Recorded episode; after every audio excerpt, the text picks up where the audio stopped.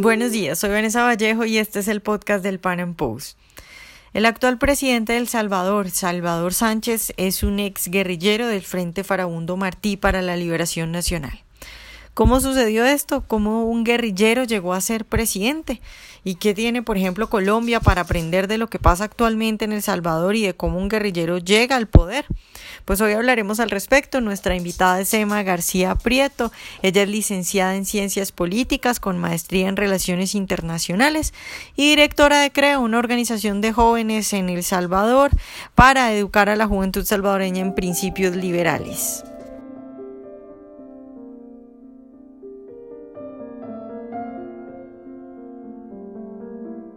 Emma, buenos días y muchas gracias por estar hoy con nosotros. Gracias Vanessa por la invitación y, buenos días a todos los que nos escuchan. Bueno, Emma, pues mi idea hoy es que tú le cuentes a todos nuestros oyentes el proceso mediante el cual unos guerrilleros llegan a la presidencia de un país, también un poco a, a, colación de lo que está pasando en Colombia. Y para eso quiero empezar preguntándote, pues primero, ¿qué es el FMLN? El FMLN ahorita al 2018 es partido en el poder presidencial en El Salvador eh, con una historia un poco turbulenta, como tú decís, empezaron como guerrilleros en contra de un sistema eh, democrático, capitalista, en el que ellos eh, estaban tratando de conseguir la distribución de riqueza, la igualdad, em, básicamente quitarle a los ricos para darle a los pobres. La historia nos ha enseñado en infinidad de países que eso no funciona y que al final lo que termina afectado es la economía del, país del país y por ende la población. El FMLN llega, se instituye como partido político luego de los acuerdos, de la firma de los acuerdos de paz en el 92 Em, los acuerdos de paz pusieron fin a 12 años de guerra civil que el FMLN, sin ser partido político, a través de todas sus, sus eh, suborganizaciones, por decirlo así, eh, habían logrado una guerra civil en contra de, de los gobiernos eh, salvadoreños por muchísimos años, en el que ahorita el presidente del Salvador es uno de los máximos líderes guerrilleros de, ese entonces. Em, no sé, que, no sé, tú me, tú, tú me explicas también qué más quisieran saber. Yo sé que ustedes, los colombianos, ahorita están pasando por un proceso bastante similar en el que las FARC en unos cuantos años se pudiera repetir la historia del Salvador en Colombia. Claro, Emma, pues. Entonces, sí, precisamente para eso. Tenemos que aprender de la historia de los demás países y nos pasó a nosotros por no aprender de un ejemplo como Nicaragua, eh, siendo nuestro país vecino. Entonces, sí, qué que, bueno que tú estás trayendo el tema a la luz y ojalá le sirva de ejemplo para evitarlo. Emma, un poco para hacer eh, que, los colombianos y pues que la, audiencia de otros países conozcan y que los colombianos puedan hacer el paralelo, quisiera preguntarte qué se pactó con el FMLN eh, en tu país. Perfecto. El, en el 92 se firmaron los acuerdos de paz en Chapultepec, México, en el que se ponía fin a la guerra civil, pero al mismo tiempo se le eh, eh, autorizaba al FMLN convertirse en partido político y poder correr para las elecciones y eh, de en ese entonces las más próximas eran legislativas y municipales. Ahí obviamente ganaron eh, representación en la Asamblea Legislativa. Eh, eh, yo nací unos meses antes de los acuerdos, de la firma de los acuerdos de paz, entonces no, no me puedo ni siquiera imaginar lo que ha de ver tener que ver a los que ellos sabían con nombre y apellido que eran guerrilleros, estaban con las fotos en los fusiles, los habían muy probablemente visto como guerrilleros y luego verlos sentados en un curul en la Asamblea Legislativa. Y eso es exactamente lo que está pasando ahorita con mi generación en el 2018 que estamos, que el, presidente que tenemos es guerrillero, o sea, fue guerrillero, su, su currículum no tiene absolutamente nada más que ser parte de la guerrilla. Entonces, em, es bien triste, la verdad, porque vimos que haber despertado em, como sociedad, los partidos políticos, la oposición, todos tuvieron que haber despertado antes como para que no, no se llegara a este extremo, porque no podés tener gente que ha hecho tanto daño material, económico, emocional, mataron a un sinfín de personas inocentes y que ahora sean los que estén en el poder político. Claro, además, solo para aclarar, porque acá en Colombia los guerrilleros se les dan 10 curules fijas. Ustedes allá no les dieron curules fijas, ¿verdad? Ellos tuvieron que salir a buscar votos. Correcto, tuvieron que participar en la elección. Emma, ¿cuáles son las consecuencias de esos acuerdos? Y me refiero en, términos de violencia, porque bueno, seguramente allá se dijo lo mismo que se dijo acá hace unos años, que el acuerdo iba a acabar con la violencia. ¿Se acabó con la violencia en El Salvador? Mira, la violencia como tal de la guerra civil, pues sí, porque ya no había guerra, pero había otro tipo de violencia. Tenías eh, familias completamente fraccionadas, em, familias que, hijos que estaban creciendo sin papá, sin mamá, ya sea porque tuvieron que emigrar o porque fueron asesinados durante la guerra. Estos niños ahora, eh, que ya, ya, no son tan niños, pero ahora por eso es que tenemos el, el gran problema de las maras y no, y no quiero decir que las maras sea culpa del FMLN, porque tampoco sería un poco eh, tal vez iluso de mi parte decir eso, pero sí es un resultado de la guerra civil y al, al, al firmar los acuerdos de paz es cierto que la gente ya no tenía toque de queda, es cierto que la gente ya no se tenía que estar em, eh, como escondiendo en los carros o agachando las cabezas. Mi mamá cuenta la historia que caminó al colegio, eh, su mamá le decía, a la cuenta de tres agachan las cabezas porque ya están, están ellos veían cuando iban a detonar bombas. O sea, e, ese nivel de violencia sí terminó, pero no por darle al FMLN eh, poder político, sino que se firmaron los acuerdos de paz. Entonces, em, por un, lado, la guerra cesa la violencia, pero por otro te empieza a, a crecer otro tipo de guerra, que es la que vivimos hasta esta fecha, con las maras y sí es un resultado directo de la guerra civil.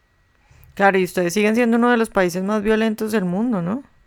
Tristemente, esa es la realidad que vivimos y, no hay, hasta la fecha, no tenemos una política clara en cuanto a, una medida de seguridad. El gobierno sale diciendo que, si tú escucharas, Vanessa, los eh, discursos del presidente cuando hace cadenas nacionales. Me imagino, que podrá decir un guerrillero. acá. Claro, o sea, de verdad tú oí los, los discursos y El Salvador es el país más espectacular del mundo, donde no hay violencia, donde la gente puede salir a la calle sin temor a que lo maten. Pero la realidad que vive el 99.9 de salvadoreños es otra. Y eso es lo que nos cuesta creer, que, que vengan ellos ahorita con grandes eh, aires de grandeza cuando la realidad, ellos, ellos pelearon, mira, esto es lo que nos molesta, siento yo, la lucha que ellos pelearon por tantos años de igualdad, de respeto, de, o sea, tú sabes, la lucha que luchan todos los comunistas, al llegar al poder se les olvidó. Solo hace unos tres, tres, cuatro días salió una foto del canciller de la República, obviamente del Partido Comunista, comprando en Carolina Herrera. Ese tipo de coherencia no la entiendo. de verdad te lo digo. Sí, pues lo que hacen todos los comunistas, ¿no? Que hablan de ayudar a los pobres, pero todos ellos son supremamente ricos mientras, mientras la gente está pobre. Al momento de llegar al poder, ellos se vuelven la oligarquía que tanto criticaron siguen criticando a los que eran parte de la oligarquía, pero ellos tienen casi igual de dinero y le eh, atacan a los pobres diciéndole nosotros somos igual de pobres que ustedes. Claro, Emma, eh, ¿creían en El Salvador cuando sucedieron estos acuerdos eh, con la guerrilla? ¿Creían en El Salvador que la guerrilla iba a llegar al poder? ¿Creían que era posible que un guerrillero fuera presidente? Mira, te, te, lo digo y esto muy a título personal. Creo que por la misma historia tan sangrienta que ellos crearon en El Salvador, creo que la gran mayoría ha de haber pensado que era imposible. El gran problema fue el cambio generacional en el 2009. La gente que, y, y, ahí es mi generación, ya en el 2009, la gente del 90, que ya no vio mucho los acuerdos, eh, perdón, la guerra, porque ya se habían, estaban en proceso los acuerdos de paz en, en el 92, o sea que la gente del 90 y del 91 no vivió la guerra y no vio a un Sánchez Serén con fusil. Y esa es la mayoría que al, momento de votar, de hacer esa transición generacional que cumplieron 18 años, creyeron en un cambio. Y te estoy haciendo así como comías ahorita, en un cambio eh, se fueron eh, engañados y así es como ganó el FMLN. Y es, y yo pongo este ejemplo, cuando a mí me invitan a dar charlas, yo les pongo este ejemplo a los jóvenes. Lo que nuestros papás vivieron al momento de tener que ver como presidente público, que nosotros pudiéramos unos 10, 15 años con el máximo líder de las maras siendo nombrado presidente de la República. Tal vez es un equivalente al que ellos se puedan relacionar. Emma, ya para terminar, quiero preguntarte, ¿qué han hecho los guerrilleros en el poder? ¿Qué ha hecho este señor desde que llegó a la presidencia? Y bueno, desde antes que empezaron a acumular poder. Y, la pregunta final también, y lo que se ven estar preguntando nuestros oyentes es, eh, ¿hay esperanzas de sacarlos del poder? Mira, si yo te pudiera contestar con una palabra, la respuesta sería nada. No han hecho absolutamente nada desde el 2009 que llegó Mauricio Funes a la presidencia con Sánchez Serén como vicepresidente. En el 2014 gana la presidencia eh, Salvador Sánchez Serén, em, no, de una, no de manera legítima, con muchísimas eh, dudas, fraude, eh, bastante complicada la elección del 2014. Y las únicas dos cosas que han hecho ellos para beneficiarse, porque la verdad es que El Salvador como país, como población, no nos hemos beneficiado en absolutamente nada. Em, ellos se han, número uno, enriquecido como partido y como militantes, han pasado a mejor vida. Persona que ha entrado al gobierno con el FMLN, persona que sale con las bolsas llenas de dinero. Y si no, tenemos el ejemplo de Mauricio Funes, el primer presidente de la izquierda en El Salvador, que ahorita es un asilado en Nicaragua, con eh, de verdad un sinfín, pero sinfín de reportes de todas las cosas que hizo, las ilegalidades, el dinero que se robó, los millones que desaparecieron, em, las casas que compraba, las amantes por todos lados, de verdad un presidente eh, a mi criterio, el peor de la historia en El Salvador. Y ahorita con Sánchez Serén eh, sigue esta, esta división, este odiemos a los ricos, em, e-, ese, ese como mensaje tan eh, divisivo que les encanta a ellos promover. Y esperanza para sacarlos del poder, Vanessa, esa es la última que se pierde. De verdad que seguimos luchando para que el, socialismo no gane en El Salvador. Em, tenemos que entender que sin libertad lo perdemos todo, absolutamente todo. Y el, los gobiernos del FMLN lo que hacen es irte quitando libertades de poco a poco te prometen un vaso de leche. Justamente hace, antes de, hablar contigo estaba viendo televisión y uno de, los, de los spots publicitarios, porque estamos a mes y medio de la, de la elección legislativa y, municipal, uno de los spots publicitarios del FMLN es para poder darte, seguir dándote tu vaso de leche, necesitamos que votes por nosotros. Ese nivel de bajeza en cuanto a una campaña publicitaria de comprar el voto a cambio de un vaso de leche con la gente más necesitada. ¿Y qué por qué no lo ponemos del otro lado? ¿Qué tal si le damos a ellos las oportunidades para que ellos mismos se puedan comprar su vaso de leche? Pero no lo, no lo van a lograr hacer si siguen metiendo impuestos, si siguen robando, si siguen, aquí en El Salvador la expresión es dándole a tol con el dedo a la gente, o sea, mintiendo.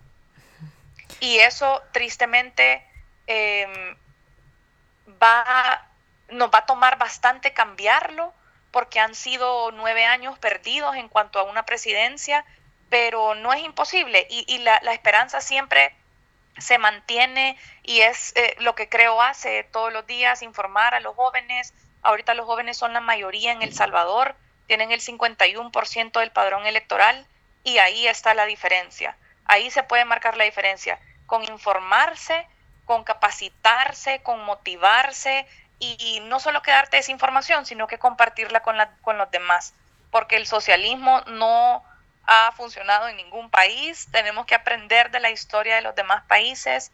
Venezuela sigue siendo el faro a seguir de este gobierno y ustedes mejor que nadie tan cerca de Venezuela saben lo que ellos están sufriendo. Mm, Entonces, em, ojalá de verdad espero que esto les sirva a ustedes como colombianos porque es bien difícil, una vez llegan al poder, es bien difícil bajarlos porque el poder, por naturaleza, el, ser humano le gusta el poder, pero esta gente que nunca tuvo nada y que ahorita viene a tenerlo todo, sí, lo viene a tener todo, se vuelven locos. Entonces, eh, de verdad, de todo corazón, espero que les sirva y que, y que eh, lean un poquito de la historia del Salvador para que entiendan el, el efecto y, el, todo el daño que han causado en el país. Bueno, Emma, pues muchas gracias por estar hoy con nosotros. Mil gracias, Vanessa, y un abrazo y feliz año nuevo, que todo este año sea de mucho éxito para ti.